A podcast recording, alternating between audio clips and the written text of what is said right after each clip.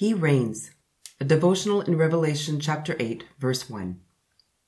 There are times when things are so shocking, so painful, so earth shattering that our only response is silence.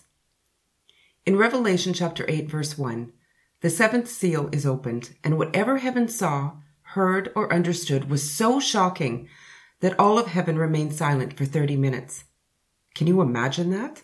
Can you imagine heaven, which is so full of angels, the saints, the prophets, and the martyrs? Heaven, the dwelling place of God, Jesus, and the Holy Spirit, and there being no sound? Everyone just seems to hold their breath, no one able to make a sound because of what they just saw.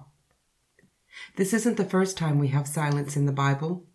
There was another time, equally shocking, painful, and earth shaking. It was the day that Jesus was crucified.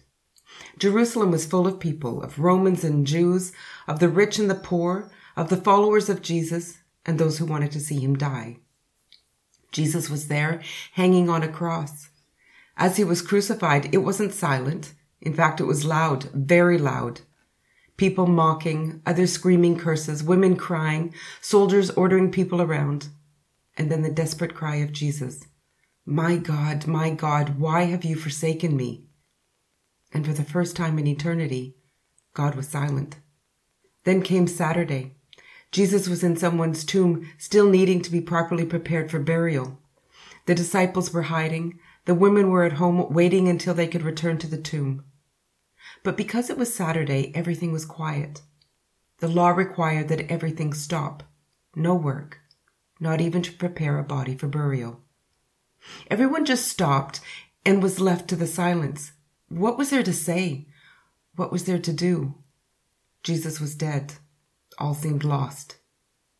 Saturday is a difficult day of silence in the Easter story. Silence is hard for us.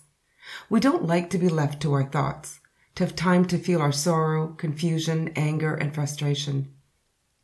But the Saturday silence leaves us with little else to do. So I suggest that we embrace it. Embrace this Saturday and its silence and feel the loss, the fear, the pain, the confusion. In the silence, remember how important Jesus' death was for our salvation. Tomorrow is another loud day, not of crying and lamenting, but of surprise and joy. But today we need to live in the silence. Allow it to do its healing work. Allow the silence to slow us down and to feel deeply to enter into lament so that when the day of salvation comes, we can rejoice like we were meant to.